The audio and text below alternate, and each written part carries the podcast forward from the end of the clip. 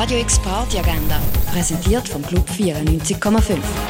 Es ist Montag, der 15. Januar und so kannst du die oben verbringen. Der Film The Rose Tattoo handelt von einer Sizilianerin in einer kleinen amerikanischen Hafenstadt, wo zuerst erfährt, dass ihr Mann tot ist und danach, dass er geschmuggelt hat und ihr fremdgegangen ist.